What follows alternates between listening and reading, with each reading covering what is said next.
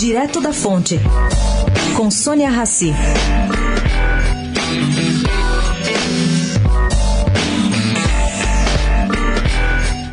Prestes a intervir em Roraima, o governo Temer decretou o fim da intervenção federal na segurança pública do Rio, marcada para dia 31 de dezembro, e montou um relatório de operações obtidos aqui por mim. Em seis meses, 11 dias, policiais e forças armadas trabalharam 9.800 horas, equivalente a 410 dias ininterruptos. Que, que fizeram? Cobriram morros do Rio e regiões próximas. Tudo entre 16 de fevereiro e 27 de agosto.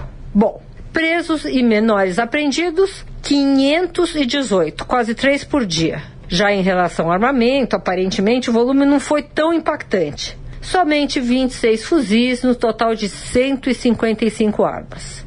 O detalhado informe sobre apreensão de drogas inclui 507 quilos de cocaína, 29 mil pinos e 6 mil pedras de crack.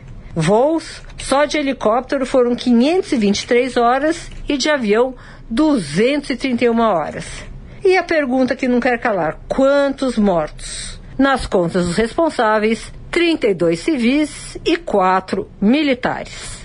Sônia Raci, direto da fonte para a Rádio Eldorado.